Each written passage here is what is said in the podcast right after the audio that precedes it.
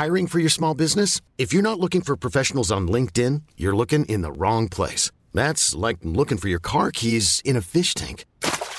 LinkedIn helps you hire professionals you can't find anywhere else, even those who aren't actively searching for a new job but might be open to the perfect role. In a given month, over 70% of LinkedIn users don't even visit other leading job sites. So start looking in the right place. With LinkedIn, you can hire professionals like a professional. Post your free job on linkedin.com slash achieve today. Vamos a charlar ahora con Carlos Serrano, economista en jefe del BBVA México, a quien saludo con mucho gusto en la línea telefónica. Gracias por tomarnos la llamada. Pues muchas gracias por la invitación al programa. Presentaron recientemente ayer un, un análisis con respecto al eh, crecimiento económico de México el próximo año, diferentes eh, análisis por sectores y por eh, los indicadores más importantes de la economía nacional. ¿Qué, ¿Qué, nos puedes contar? ¿Cómo viene el próximo año tomando pues también ya en cuenta esta recién ratificación del En México y que bueno pues esto ayudará a darle más certeza a la inversión, eh, sobre todo a la inversión extranjera? La economía mexicana sufrió un estancamiento este año 2019 y nosotros prevemos una recuperación eh, en el año 2020. Sobre todo lo que decíamos era que eh, la recuperación podía ser impulsada en caso de que se aprobara este acuerdo comercial con Estados Unidos y Canadá. Y con la noticia nos parece, como menciona, que en efecto podemos ver un crecimiento bastante mayor eh, al que vimos este año, eh, porque hay que reconocer que la inversión eh, privada en México lleva experimentando un periodo de estancamiento desde el año 2016, año en que comenzaron las incertidumbres una vez que parecía que el presidente Trump podía ganar la elección y después cuando la ganó, incertidumbres acerca de lo que podía ocurrir con la relación comercial entre nuestro país y Estados Unidos, y eso resultó en este periodo largo de estancamiento de las inversiones. A reserva de conocer a detalle los textos, eh, va a poder eh, eliminar en buena parte esta incertidumbre, lo cual va a permitir tener mayores niveles de inversión extranjera como apuntas, pero también doméstica. Me parece que este acuerdo también eh, significa una buena señal para las inversiones, inversiones internacionales, pues me parece que constituye una muy buena noticia lo que dio, ¿no?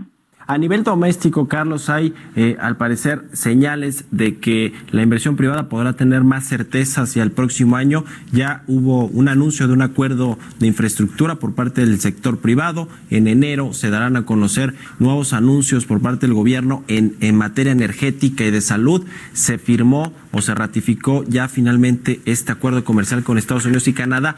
¿Cómo ves tú la inversión eh, privada hacia el próximo año que es tan importante para dinamizar la actividad económica? ¿Cómo no? Y de hecho, me parece que la razón fundamental por la que la economía se estancó este año fue justamente una caída muy significativa de órdenes del 5% en la inversión privada.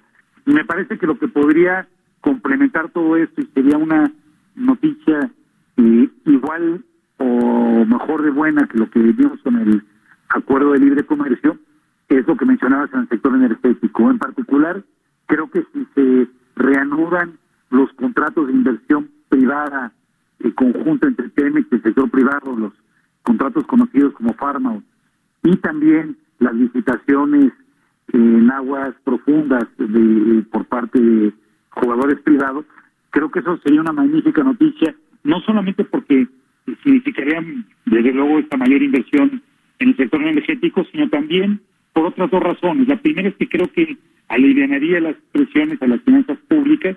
Hasta ahora la carga eh, de apuntalar financieramente a Pemex en este año eh, ha venido por parte del gobierno, es un gobierno que eh, no tiene demasiado espacio fiscal, entonces que pudiera complementarse estos apoyos con inversión privada, creo que sería muy buena noticia y que aliviaría la trayectoria fiscal del país y segundo, creo que también sería una noticia que reduciría el entorno de incertidumbre y que mejoraría el clima de inversión en general, no solamente al sector privado.